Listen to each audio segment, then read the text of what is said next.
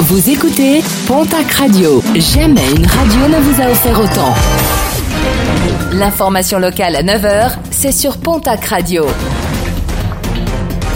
Bonjour Jean-Marc Courage Sénac très bon vendredi et merci de votre fidélité.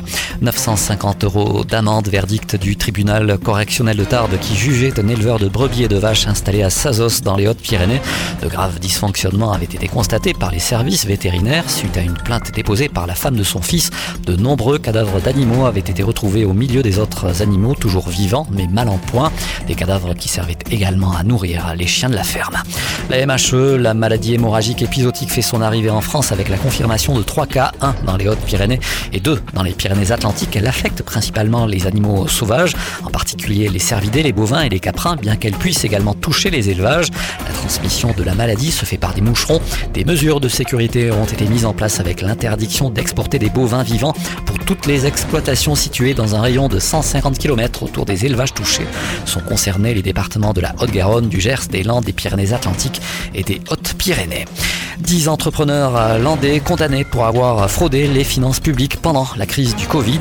Ils avaient indûment bénéficié du fonds de solidarité mis en place par le gouvernement via de fausses déclarations pour gonfler leur chiffre d'affaires. Un préjudice total de plus de 200 000 euros. Des peines de 3 mois de prison avec sursis à 6 mois de prison ferme ont été prononcées. Ils devront également rembourser les sommes perçues. La colère des greffiers du côté des tribunaux de la région, ils protestent contre les conditions de travail, demandent plus de reconnaissance et affirment être épuisés en raison de leur charge de travail. Des greffiers qui déplorent des moyens insuffisants et s'estiment méprisés par le ministère de la Justice. Hôpital recherche financement de toute urgence. La construction du nouvel hôpital à Hoche coûtera plus cher que prévu. Un premier temps estimé à 140 millions d'euros. La note devrait atteindre, voire largement dépasser les 280 millions d'euros.